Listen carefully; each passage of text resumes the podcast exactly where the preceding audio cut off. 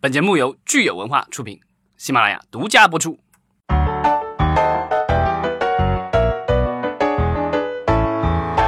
大家好，欢迎收听今天的影视观察，我是石溪。我是大米，我是九千，对我们三位美女又回来了，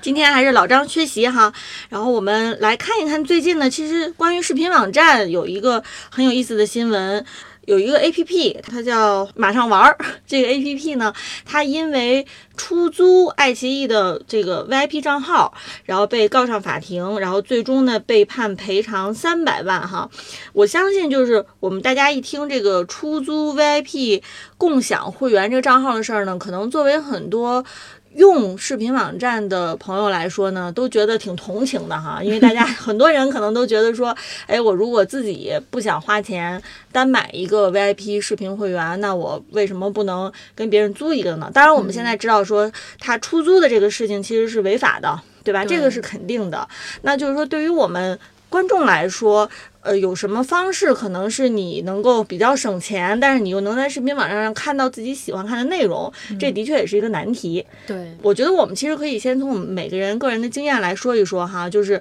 你们有没有特别纠结的时候，就是觉得哎想看个片子，但是发现说哎这个网站我又没有 VIP 会员，那我就。借一个呗，或者怎么样？你们有这时候吗？还真有过，因为我我家里有一些姐姐妹妹，然后基本上大家在家庭群里，今天她买了，比如说她今天买了优酷的会员，就会在群里说，哎，我买了优酷的会员，账号密码是什么？大家用的时候就一起用。然后如果我买了，比如说买了芒果的会员，我也会贡献出来，然后大家就一起用。但是这个只是在前前两年大家会这样，就比较热衷于去分享自己的账号密码。但是今年就大家就没有那么热情了，就是买了，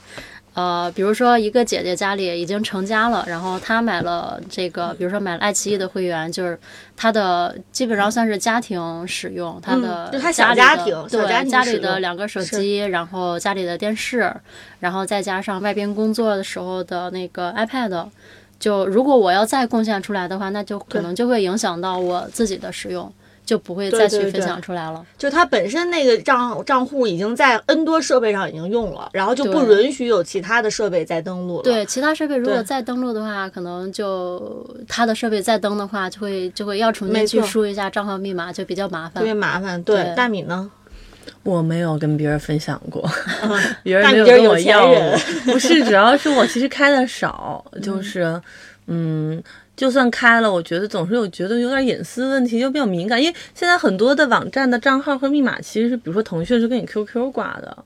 然后优酷什么的跟你手机挂什么的这种。而且还有一个问题啊，其实我有些网站密码我自己都不记得，因为我会用那种手机快速登录，就是短信，就是短信那个验证码，然后他就是那种就不需要输入密码，然后我就忘记了我有过密什么密码，可能我密码都没有设的那种。对，然后。爱奇艺我我很少买他的会员，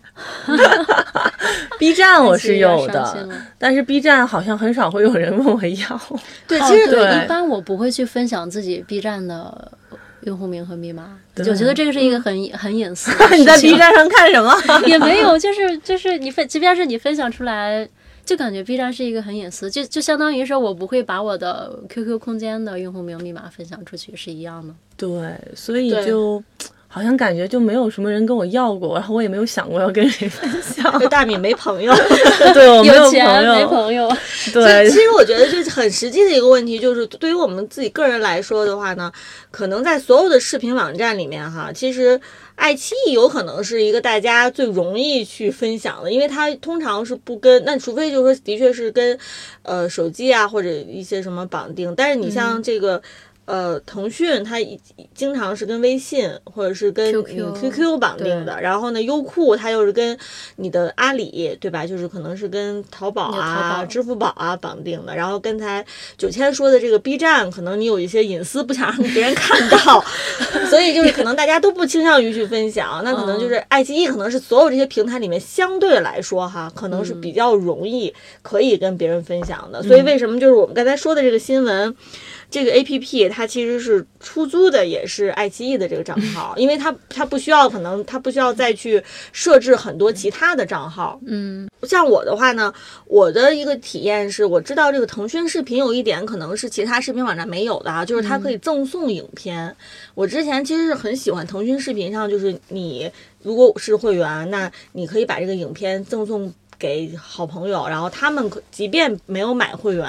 他们也可以看。所以我之前就是经常问老张，我说：“哎，我说你是会员，你把哪个影片赠送给我，让我看一下。”对，因为腾讯的那个会员，他你每次办，他每个月会送你一张电影券，就类似于免费电影票似的，就是对对对对。然后，因为腾讯其实会员有一之前几年我用的，现在我用的少了，它挺烦的。有一个点是，它有的片子是买了电影。买了会员还要再另付费的，对他或者他就会让你花那个券去看，就是很烦。所以当时我是为了看好他那个好莱坞片库嘛，特别大，然后我就办了好几年。但最近可能也就看的少了。对，其实我们可以看看这个国内的几大视频网站哈，它基本上的这个规定都是说你的账户是可以在五个不同的设备上去登录，但是呢，你如果想。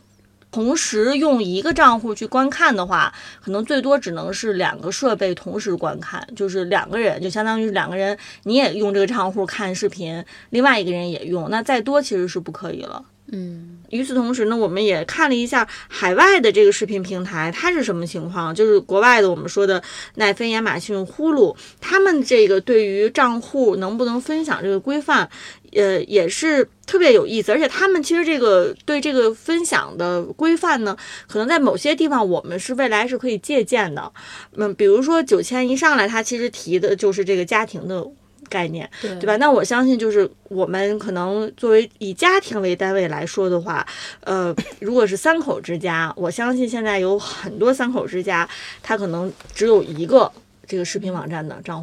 对吧？不太可能说，呃，夫妻两个人一人有一个，我觉得可能就真的是有什么有什么隐私了。呃，是的，然后而且就是说，对于小孩来说，如果孩子很小的话，你也不可能单独让他，也不可能有一单独的，对吧？但是当然，就是我们现在说青少年，可能如果自己有零花钱，他愿意自己去 买一个账户，他想看什么看什么，嗯，对吧？他可能不愿意让家长去看到他的那个观看的记录，这也是有可能的。那我们国外的这个视频网站，比如说像。奈飞，它专门其实是有一个，就是给孩子设的这个子账户，就是你父母有一个账户，然后同时孩子是可以有一个账户，孩子是可以登录他想登录那个账户的，这是在同一个套餐里面的。但是奈飞呢，同时它是分三个级别的会员哈，嗯。它的最基础的这个级别，就是你交最少的钱的时候呢，那同一时间它只能有一台设备观看。那如果你是升级，从基础级升到标准级的这个会员呢，你同一时间是可以有两台设备观看的。如果你再买最高级的会员，那这个时候你同一时间才可能有四台设备同时观看。嗯，然后呢，我们其实看看这个亚马逊哈，亚马逊它是说的同一时间，哎，是有三台设备可以关。观看的那亚马逊这里面呢，它专门有一个特殊的服务，它就叫亚马逊家庭，就是 Amazon Household。呃，这个家庭里面其实涵盖了两个大人，然后四个小孩儿，等于是强调了这个家庭的这个观念。我觉得在我们这边可能，如果说某一个视频平台它主打家庭，然后主打一些合家欢的内容，然后呢，同时又能把大人观看的内容和小呃小孩观看的内容给分开的话，其实可能会吸引很多家长愿意。买这个视频平台的服务，然后呢，呃，呼噜，我们看呼噜，其实它也是严格限定了同一时间只能在一台设备上观看。当然，你除非呢是这个呼噜的，它有一个服务叫 Live TV，就是在呼噜上看电视，那只有这个时候你才能同一时间才有可以有两个设备使用。所以总的来说，我觉得海外的视频平台它在呃针对账户的管理上面还是。动了一些脑筋的，对，然后他已经把这种家庭多人观看的这种场景给涵盖进去了。其实我觉得，就是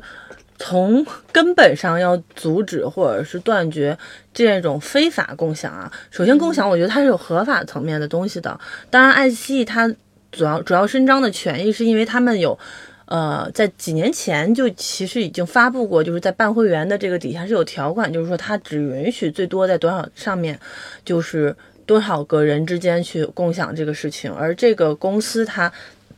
就是虽然是合法取得了这个账号，他的意思，这个公司他觉得我是合法买的，我愿意分享给谁分享给谁。嗯，他们花钱给我租，就是跟租录像带 DVD 没什么区别。但是爱奇艺他声张的就是说，我们其实是在会员 VIP 的条款里是有这个要求，是有公告过的，所以你依旧是非法的。而且你在我们跟你提出了要求之后，你没有改，还用改版各种方式，就是带有一些恶意商业。就是破坏商业规则的这么一个点，所以法院最终给他判了罚款，是为了肃清市场的一些商业行为。但是我觉得从根本上来说，我觉得还是网站要杜绝这种事情，还是应该在技术上看有那种，因为你想，其实我知道有一些，呃，不是这种，就比如说邮箱或者微信，它在不同的设备上登录，它会在让它强行在另一台设备上跳出。对，对我觉得如果你只是口头的告诉你，其实这个东西防不胜防，它只是这个公司做的比较。太显了，对，太高调了。就是有一点说抢到了他的蛋糕。对，而且他太明显了。那底下私人去做这件事情，你也抓不住啊，对不对？就是，所以我觉得还是应该，可能很多平台如果真的想杜绝这些事儿，必须开发一些技术去硬性的让他们没有办法去完成这种事情，我觉得会比较好。但其实就是说，呃，会员呃视频网站没有彻底，我觉得技术上是可以达到的，但是他为什么没有去做这个事情？就还是想要去拿。用户时长，嗯，去填充他的各种报表。可是，但是他之所以去诉诉讼这个，就是他觉得这个事情影响了他这个会员量和流量的计算的问题。嗯，对。他的他的这个出租的，我们说这个呃非法的马上马上玩的这个 A P P，它可能出租面向的人太多了，超出了 我们正常说的可能是四五个人啊，家庭之间的分享。那他如果人数一多的话，可能的确是爱奇艺已经很难承受了。对，那你说，比如说很多淘宝账户，它很多的这种，我看有各种各样的出租小号的那种，游戏各种游戏的账号、软件的账号。对，而且我觉得他们爱奇艺现在已经到了开始，其实，呃，想往会员收费来转型的商业逻辑的时候，他可能会更看重这事儿。因为如果实施流量付费的流量效益的话，它更多可能是从广告收益。但如果他这两年他可能也感受到了广告这种收益的疲软，点击付费的疲软之后，他也很迫切的希望把整个商业模式调整的话，他可能会更强调这种诉求，因为至至至少比如说。有的人买了，如果能花很便宜的租，他就不会花钱买。其实刚才大米提的一个问题，也是我想问的，呃，就是它技术上是不是能够达到说它能够监管，说到底是有几个人在同时用这个账户，在同一时间内观看视频，或者是能检测到的，应该它肯定是可以，它是可以拿到它的 UID 的。对。逻辑上，因为你像游戏啊，或者是像 QQ、微信都都可以做到这一点。逻辑上，只要是有登录的都可以，包括邮箱都可以检测到。当然了，它如果这个网站它就是要恶意的去做一些非法的事情的话，它完全可以通过一些其他的手段的话，可以 IP 再分发，就是它也检测不出来。对，就是所以说，呃，这个我觉得这个界定也在这儿，就是可能。比如说，它是个公平的，就是一种和正当的手段去做，那其实共享并不存在什么的问题。但是如果它真的就是，其实就是有这种恶意商业行为的。预期，比如说他用了一些技术手段，具体是什么我们也不太清楚。在就是被要求不能这么做之后，还要坚持这么做的情况下，我觉得可能就会有一些问题。但未来，比如说爱奇艺啊或者其他的网站，他会做这样的事儿，也不代表有些公司不能做到重就重新去梳理这样的就是黑客技术。就我就还是可以反击你那个叫怎么说？怎么说？道有一尺魔魔高一尺，道高一道高一尺，魔高一丈，魔高一丈。对对，所以可能还是靠市场自律吧。包括其实就跟我们说打击盗版一样，就是如果他这个会员大家其实觉得好麻烦，就是嗯，我还是其实付得起的，我也不去外边买这些东西乱七八糟的，它稳定性又那么低，跟嗯，对我就可能就买买也用了也没什么问题的，还是要依赖于平台本身自己的强势吧，我觉得。是，呃呃，我觉得就是说，其实回到说现在平台的商业模式，它如果是越来越想往会员收费这个模式去走的话，那它可能也要在会员模式、会员收费这个模式上，可能想更多的新鲜的这个玩法哈。像我们刚才已经介绍过了海介绍过的海外外这几个平台，他们其实你说是设置子账户，为孩子设置子账户也好，还是说是家庭观影有一个家庭账户也好，其实这也无非就是他们去营销的一个手段嘛。对，其实我觉得还有一个点就是优酷现在的 VIP 的体验会很有意思的一个原因，就是它跟淘宝是打通了的。嗯，就是其实我是有一点像说，我买了一个会员，或者买了一个淘宝会员，直接送了一个优酷会员的话，我整个的这个东西是跟我的很多的消费是打通的，那就很难去到外边去搞一个或者租一个，而且它其实我我一个会员，我其实主要是为了淘宝去买的，或者去为了淘宝或者八八或者什么那种打折，我说这一套去做的话，我会觉得性价比其实也 OK 啊。分摊到看个视频这样面的话，我就不会去费那么大劲儿去到外边还要租，还要去各种乱七八糟的这种隐私可能都会被暴露，是吧？因为毕竟还会收集到你的观看数据，对不对？嗯对，但其实是如果用淘宝收集到你的观看数据，那你的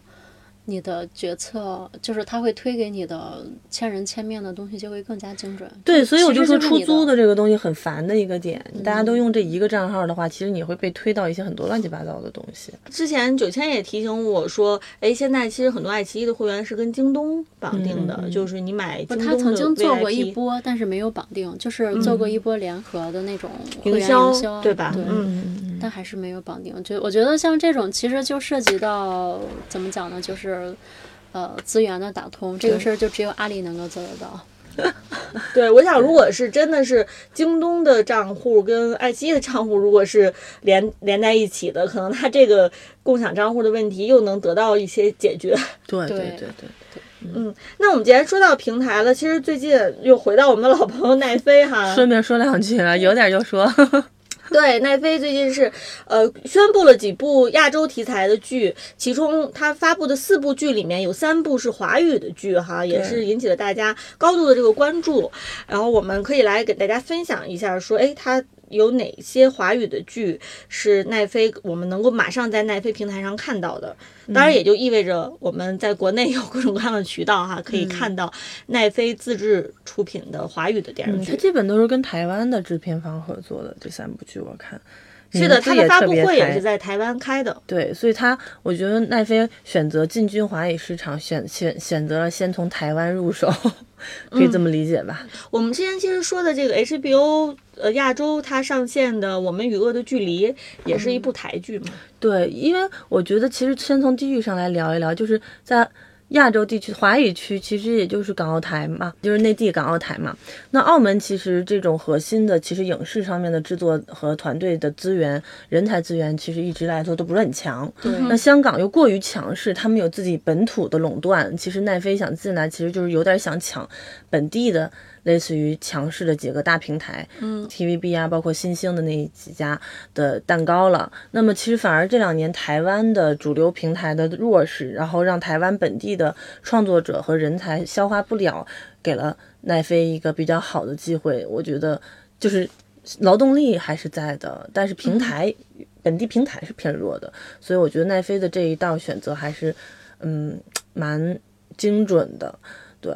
而且台湾本身它的整个这个华语啊，在普跟普通话的衔接，其实是要比刚香港要好，比香港要。好很多。对，对 是的，所以慢慢慢，而且台湾的很多制作者现在也开始往内地走嘛。我觉得除了一些、呃敏感问题之外，我觉得还是有空间可以去先在这个地方试一试，然后再往其他的地区辐射。对，因为台湾它其实如果说呃制作这个呃生产的流程打通以后，它其实可以聚集，比如说像还有另外一些东南亚的这个，比如咱们说新加坡呀、对对对。马来西亚呀，包括泰国呀，可能很多这个华语呃影视相关的人才就都可以往台湾去聚集。对对，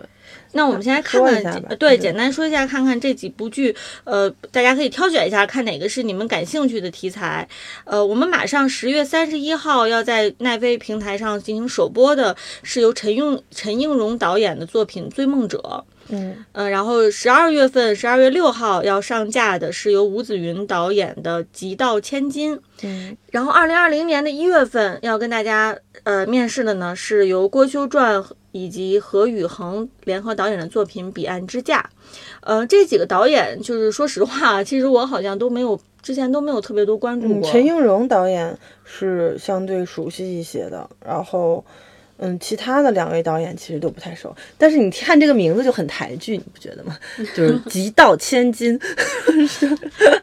就典型台剧的那个，这个是听起来就典型的很台剧感，但其他的两部其实感觉就是很奈飞风哈。对，嗯，追梦者这个应该是就是也是跟犯罪越狱题材有呃，关呃。卡斯很强大，有张孝全、贾静雯、范晓萱，然后这三个特别就是全民国民化的那个艺人吧，然后还有一些年轻的艺人来做，然后尺度也是比较大的。讲的是黑道的一员张孝全入狱后等待死刑，却进入了一个神秘空间，策划怎么逃出去，发现自己深陷危险的阴谋之中。嗯，感觉题材有点悬疑、黑帮，再加上那么一点点奇幻科幻。嗯，不知道，就听上去好像还是挺吊人胃口的，至少啊，我觉得大家可能还是挺期待的，说哎看看它我们这个华语剧，然后糅合了各种类型元素出来是一个什么样的感觉。对，听说也是尺度巨大哈，就动作场面、血腥场面和传戏都不少。听说、哦上了再看，这是奈飞的一贯风格嘛？我觉得对。其实这个马上哈，就十月三十一号就已经首播了，然后而且这个剧也不用也不用翻译组那么辛苦的翻译，对对所以我觉得可能我们内地的观众马上也能看到我。看采访上面说，制作团队放话要打造台湾版的毒枭。啊那《极道千金》呢？大米知道讲了什么吗？嗯，极道千金，反正还是一个跟黑社会有关。极道是吧？就极道听起来就就黑社会的这个点，这个代表就是原来韩韩那个台湾也拍过什么极道这极道那的那种，就是也是讲一个在黑社会爸爸庇佑下长大的女孩安琪，甜美长相甜美却性格彪悍，因为喜欢上当红巨星，不顾老爸反对，决定与。那个当红巨星传出绯闻的女星凌云做，然后做她的贴身保镖，只希望与偶像近距离接触。一听就是一个台式偶像恋爱剧，是吧？就是结合，就是一个彪悍对彪悍的女女女女汉子，然后给那个自己暗恋男男神男星的，就是有绯闻的女朋友当保镖，然后这看就是三角恋的配置，是不是？就是这种感觉，对。嗯然后这个《彼岸之嫁》呢，好像是跟神神鬼鬼的吧？好像这个是恐怖片，就是有鬼新娘，它是一部小说，是一部美国人，呃，美国华人吧写的一部小说，然后是恐怖惊悚，呃，原小说就叫《鬼新娘》，一听就很清晰啦，就是爱情结合民俗，然后结合恐怖元素，涉及到冥婚吗？对，就是很多的中国民俗民俗的一些，哦。主要是冥婚吧。台湾之前还挺爱拍冥婚题材的恐怖片的，嗯对，就是那种本土的那种风土人情，因为台湾也有很多的少数民族嘛，这种，然后它就是民国风的这种，对啊马，然后那个导演他是一个马来西亚的人啊，所以我我听起来好像这三部华语原创剧。呃，类型还是挺广泛的哈。我们又有这个黑道动作，然后又有这种就是浪漫爱情，然后还有这个恐怖怖爱情好像就是什么题材，反正都来了一下。我感觉嗯可能就是有点像台奈飞非常得心应手的那种类型，结合台湾本地那人擅长的类型拼凑起来的一个感觉。是就台湾大家都众所周知的非常擅长拍偶像偶像剧，对吧？然后和黑道剧、黑道故事，然后奈飞就非常吃重口味和恐怖故事，然后说就两个结合到一块儿搞一下。反正总总结一句话，就这三部内地估计一部都上不了。通过这三部他们出来的作品的成色啊，也可以想见到说，哎，如果是奈飞和我们华人的影视创作者能够擦出什么样的火花哈，也是让人非常期待的。对，其实我觉得，其实从上次咱们聊奈飞的那个入华之路，加上最近的那个口径的放宽，其实我觉得他也是在尝试着去开始铺路了。我觉得，对，嗯，因为他压力也很大嘛，对对第二季度财报也不是特别的好看，对对对，必须要开始抢那个亚洲的这块蛋糕。对，其实像我知道有很多我们中国的观众，呃，他们看奈飞的剧，可能也是就回到我们前面这期节目前面一个话题啊，就是他们可能也会到、呃淘宝上去租这个奈飞的账号哈。对，呃，所以就是，当然可能就是奈飞也是鞭长莫及嘛。另外，毕竟我觉得能够到淘宝上去花钱租账号的，也是非非常小、非常小众的一部分人。所以对奈飞来说，就是也我估计他也不会很在意哈。对，什么时候能真的进来了之后，我觉得他会管一波吧。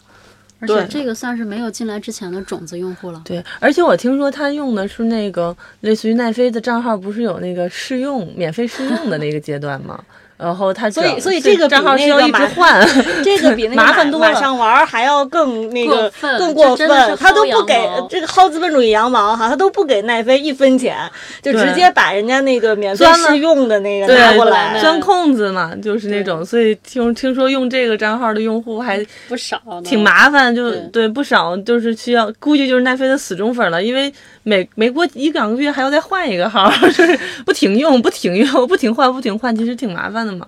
这个用户运维的淘宝店长的客服也挺累的，我觉得。